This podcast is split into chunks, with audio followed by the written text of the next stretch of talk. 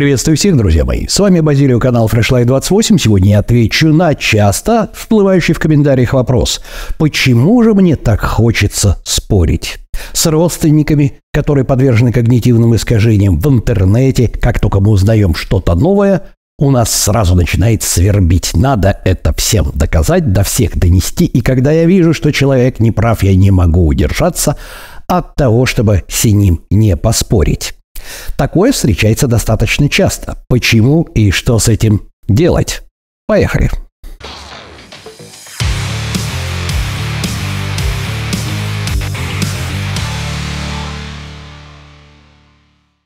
В споре рождается истина. Чушь собачья. В споре никогда не рождается истина. Истина рождается в дискуссии. А дискуссия – это не спор. Давайте-ка разберемся для начала, в чем разница между спором и дискуссией, а потом будем разбираться, в чем же причина того, что у нас просто чешется во всех местах, чтобы поспорить. Итак, друзья мои, для начала, что же такое спор? Спор – это мини-дуэль. Это мини-дуэль, о которой мы говорили в плейлисте об этологии, да, и о том, почему же очень часто люди подвержены когнитивному искажению, селективность восприятия и поляризация мнений. То есть это когнитивное искажение, когда чем больше человеку ты доказываешь, что он не прав, чем больше аргументов ты приводишь, тем больше он испытывает желание с вами не согласиться, а любые спорные аргументы, селективность восприятия начинает трактовать в свою сторону. Да? Причина в этом – это логический ранг. Еще раз говорю, сейчас в этом плейлисте, в этом ролике мы не будем затрагивать то, о чем мы уже неоднократно говорили, потому что нам необходимо будет понимать, что такое это логический ранг и почему, почему понижение ранга так болезненно для нас, да? И в данном случае люди, которые не готовы признать в споре, даже если вы им приводите аргументы, да, а свою неправоту, они ведут себя практически как обезьяны из плейстоцена. Они воспринимают проигрыш как проигрыш в дуэли, как проигрыш в состязании, в драке, автоматически это означает для них понижение его ранга со всеми вытекающими последствиями. Да? Поэтому, друзья мои, первый признак спора, когда человек пытается да, чтобы последнее слово, сделать так, чтобы последнее слово оказалось за ним, пытается доказать свою правоту любым методом. Переходит на личности, использует селективность, ту же самую восприятие, да, поляризацию мнения. То есть любые спорные аргументы он старается трактовать в свою сторону, да. Значит, он старается воспринимать только те аргументы, которые подтверждают его точку зрения, и полностью игнорирует то же самое когнитивное искажение, любые аргументы, которые эту точку зрения опровергают. Итак, это спор. Дискуссия же – это внеэмоциональный диалог двух людей, каждый из которых в первую очередь старается старается, да, услышать аргументы, которых он ранее не слышал, потому что это дополнительная информация к его точке зрения. И пусть даже эта информация опровергает его точку зрения – и в меньшей степени старается высказать свою позицию, пока его не спросят. Да, между прочим, такое бывает. Серьезно говорю, ребята, дискуссия, она возможна. Но, возможно, в низкопримативных высокоинтеллектуальных кругах, где признание своей неправоты, наоборот, повышает ранг. Об этом я говорил и в своей книге, это редкий случай, и об этом я также говорил в плейлисте и в ролике об этологии. Итак, в дискуссии как раз, в дискуссии как раз собеседники стараются прояснить истину. Им не важно выиграть, поэтому они в большей степени даже прислушиваются к аргументам, которые против них, потому что они дополняют то, что они ранее не знали. Потому что люди, как правило, в курсе когнитивных искажений, да? Они в курсе тех когнитивных искажений, о которых мы говорили на канале Fresh Life 28, а, которые подтверждают тот факт, что человек первую же мысль, которая приходит ему в голову, начинает встраивать свою картину мира. Это называется игнорирование альтернативы. И фактически не в состоянии увидеть другие пути решения проблем или другую точку зрения. Мы все таковы, об этом мы опять-таки уже неоднократно говорили. И совсем другое дело спор. Спор – это дуэль, которую вам нужно выиграть. Это дуэль невербальной атаки, да, то есть там, где у нас есть защита, нападение, это целое искусство, да, и особенно, и особенно это дуэль в интернете. Итак, почему у нас так происходит, мы сейчас и будем говорить. Итак, существуют различные методы объяснения, почему люди любят спорить, да? А кто-то объясняет это психотипом человека, да, и говорит о том, что этому человеку обязательно нужно, чтобы к нему прислушивались, и это тип человека учитель, да, я считаю, что это все неверно, да. Кто-то пытается объяснить это компенсаторикой детских травм. Предположим, в глубоком детстве вызыва, возникает а, ранняя дезадаптивная схема в результате того, что а, мнение ребенка никогда не принималось в расчет. И он компенсирует это во взрослом состоянии, пытается доказать правоту и быть правым абсолютно во всех областях и сферах человеческой деятельности, да? А иногда это объясняют способностью, вернее, не способностью, а желанием человека всех контролировать. То есть, если человек не, под, не контролируется, кто-то другой, да, у кого-то другое мнение, человек испытывает дикое чувство тревоги, да, вне контроля. Есть люди, которые объясняют это психическим насилием. То есть, если я не докажу, что человек не прав, не загну его к ногтю, блядь, не придавлю его, то, соответственно, я буду чувствовать себя неуверенно. Вот психическое насилие, постоянное подавление, постоянное желание доказать, что ты прав, а все кругом не правы, особенно, допустим, твоя жена или твой там молодой человек или твой муж. Вот пока ты не докажешь, пока ты его к ногтю не прижмешь, пока он не скажет, да, дорогая, ты права, как всегда права. Да, дорогая, все как скажешь, дорогая. Я чувствую себя неуверенно не в своей трелке, мой пукан начинает дымиться. Но на самом деле все Гораздо проще, чтобы не разбирать вот эти все детализированные, детализированные а, причины желания спорить. Давайте-ка мы обратимся, обобщим, скажем так, потому что нам проще будет с этим работать и объяснять, что нам делать. Давайте-ка мы обратимся к ролику, который мы уже записывали, или к главе в моей книге о самооценке. Это важнейшая часть. Она завязана на ранг. С самооценкой мы все носимся. Масса психологических защит активируется для того, чтобы уберечь нашу самооценку от понижения, потому что сам процесс понижения самооценки очень болезненный. Я тоже говорил об этом, почему в ролике, да, давайте сейчас не будем. Сейчас мы вернемся к формуле, для того, чтобы этот ролик был более-менее автономным, формуле профессора Уильяма Джеймса. Что такое самооценка? Итак, смотрим. Самооценка – это воображаемая такая дробь, где сверху у нас есть эм, доказательная часть наших успехов в значимой части нашей личности, а внизу наши амбиции или наши притязания. Отсюда понятно, что чем больше у нас амбиций, при недостаточном доказательстве, да, тем больше, тем больше, скажем так, страдает наша оценка, потому что мы чувствуем, что мы стоим большего, а нас большего не дают, потому что доказательная часть, она говорит, что не, столько ты еще пока не стоишь. И сверху, соответственно, что нас интересует сверху? Нас интересует фраза «в значимой части нашей личности». Итак, Каждый из нас обладает какими-то профессиональными навыками. Каждый из нас считает себя профессионалом в чем-то, да? Гораздо хуже, когда человек чувствует, что он не успешен именно в той сфере, в той пути, особенно это касается мужчин, ну и женщин тоже, но особенно мужчин, в той сфере, которую он для себя избрал профессиональной деятельностью. Если вдруг получается так, что человек как профессионал в той части личности, в той части личности, которую он выбрал для себя значимой, например, врач, он себя должен считать, по идее должен считать, да, значимый именно в своей сфере. То есть я крут как хирург, то есть, ну, ребята, как бы как сантехник я, извините. И наоборот, сантехник, он говорит, ты мне скажи, почему, где у тебя труба течет, и почему у тебя, собственно говоря, нельзя приваривать к чугуну паяльной лампой медь. Я тебе расскажу. А почему у меня нога болит, ты же врач, ты мне должен рассказать. Вот если ты мне про сантехнику, я тебе все расскажу. Откуда я знаю, что там должно быть там на моих ногах? Ты же врач, ты мне должен сказать, да?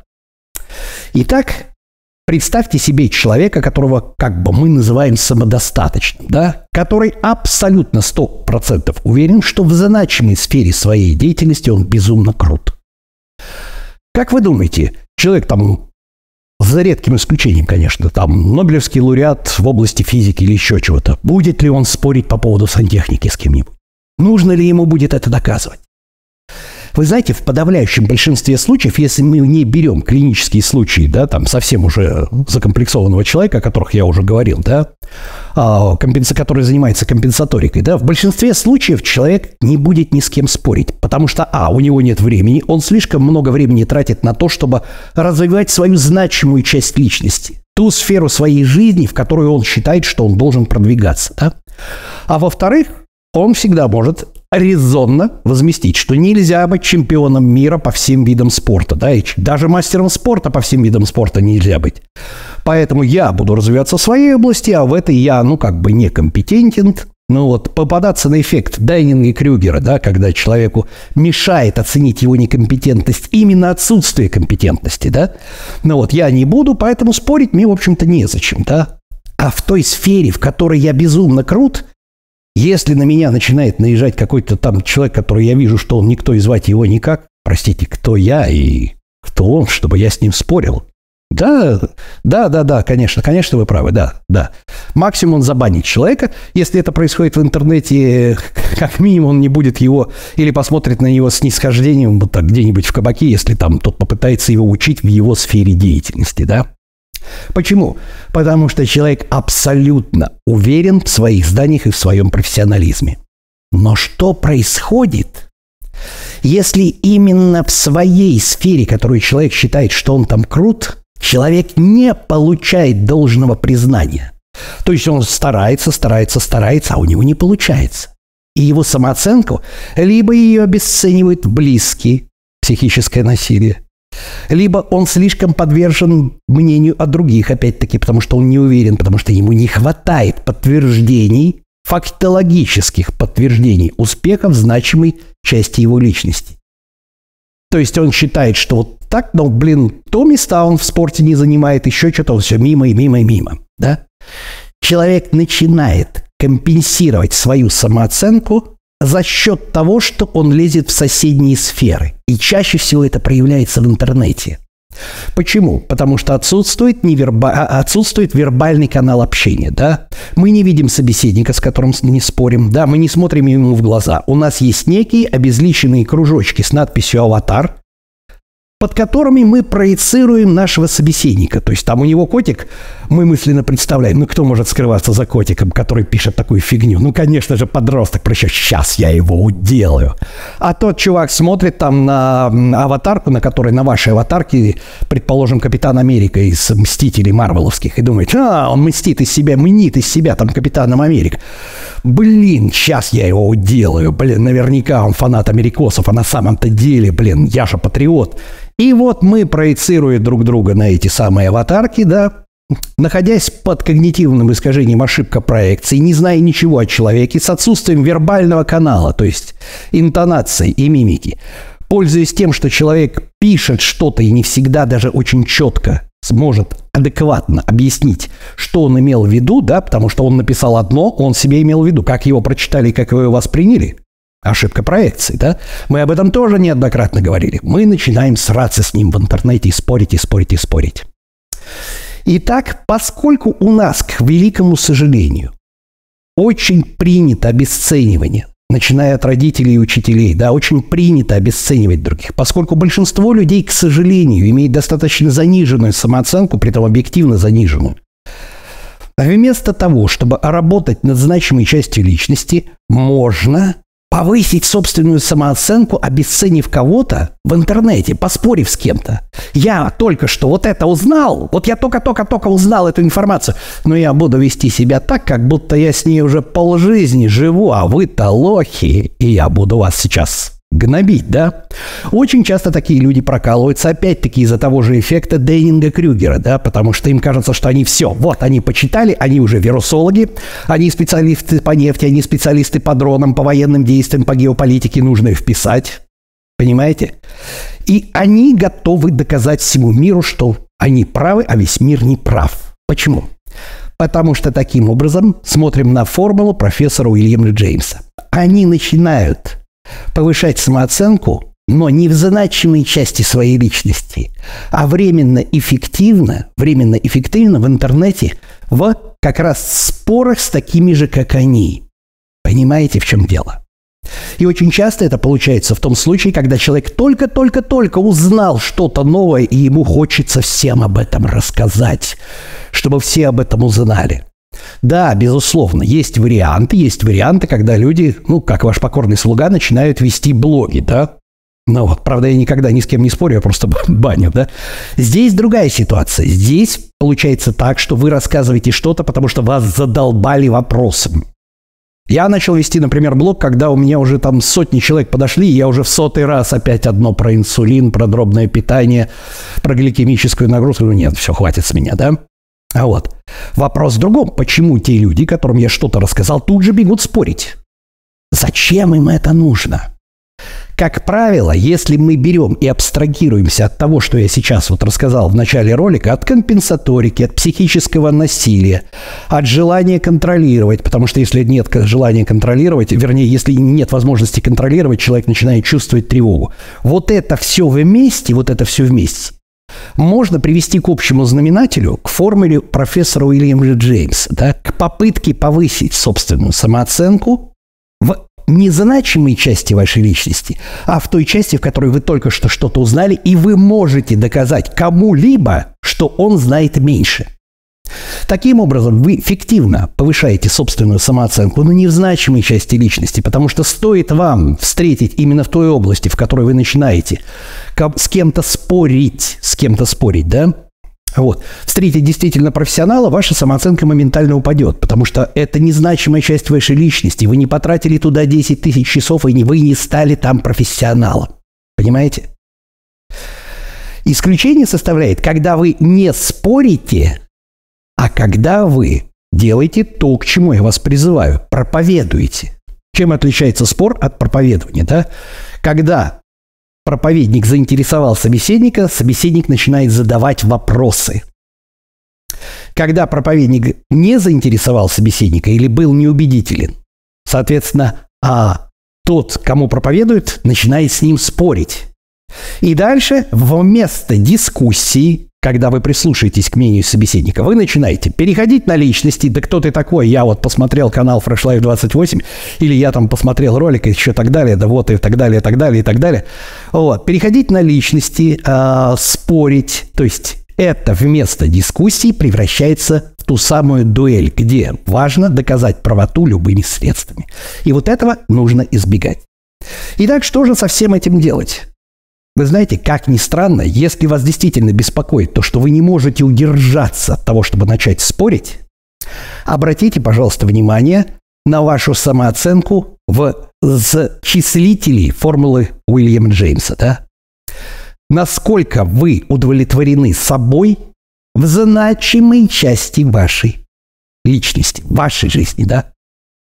И если вы, скорее всего, обратите внимание на то, что у вас не получается то, что вы хотите, да, сконцентрируйтесь вместо того, чтобы спорить, да, попытайтесь сказать, что я теперь знаю, почему меня тянет спорить, потому что таким образом я расширяю вот эту самую значимую часть и спорю с такими же непрофессионалами, как я, и мне кажется, что когда я их победил, моя самооценка повышается. Это мнимое повышение самооценки, мнимое, поэтому мне нужно сосредоточиться для того, чтобы стать крутым в одной единственной значимой части, где я должен считать себя профессионалом в той области, в которую я выбрал. Ну или сменить ее, если она меня не устраивает, да? Как только вы почувствуете, то, что ваша самооценка начинает расти в значимой части, и все меньше и меньше число людей может вам ее пошатнуть, потому что вы круты, и против доказательной части, да, то есть, например, вас могут там пытаться э, зачморить за то, что вы там плохой спортсмен, но когда у вас целая полка с кубками и медалями, это сделать очень сложно, понимаете? То есть это можно сделать, когда вы там один раз там в Нижнетагильском э, конкурсе собственного подъезда выиграли, э, стали чемпионом, да, ну вот. Но это очень сложно сделать, когда у вас достаточно большое количество медалей и кубков, да. И то же самое практически в каждой области. Тем меньше у вас желание будет возникать спорить. Во-первых, потому что вы сосредоточены на важном деле, а во-вторых, у вас все в порядке с самооценкой, вам не нужно. Вам не нужно, скажем так, экстраполировать, экстраполировать вот эту доказательную часть, доказательную часть значимости вашей личности на другие области и спорить с такими же непрофессионалами, как вы в интернете, вот, для того, чтобы повысить самооценку. Соответственно, тогда уйдет и компенсаторика, вернее, вы можете гиперкомпенсировать какие-то свои комплексы, но в значимой части личности. Сфокусируйтесь туда. Вы можете что-то контролировать, если вы чувствуете тревогу при ослаблении вашего контроля над чем-то, да, но в значимой части личности. И тогда у вас, а, освободятся силы для того, чтобы стать профессионалом, да, то есть именно повысить истинную самооценку, а во-вторых, у вас иссякнет желание кому-то что-то доказывать, потому что вы будете знать, что нельзя быть мастером спорта по всем видам спорта, а быть профессионалом в своем виде спорта, скажем так, в своей сфере деятельности у вас уже получилось, и вы над этим работаете, тратя свои 10 тысяч часов. Вот вкратце примерно так, что у нас обстоит с постоянными спорами, когда мы сремся, когда мы сремся особенно в интернете, и чем спор отличается от дискуссии. На сегодня это все. С вами был Базилио, канал Fresh Life 28, канал о том, как начать и не бросить новую жизнь в понедельник. Всем пока-пока и помните быть, а не казаться.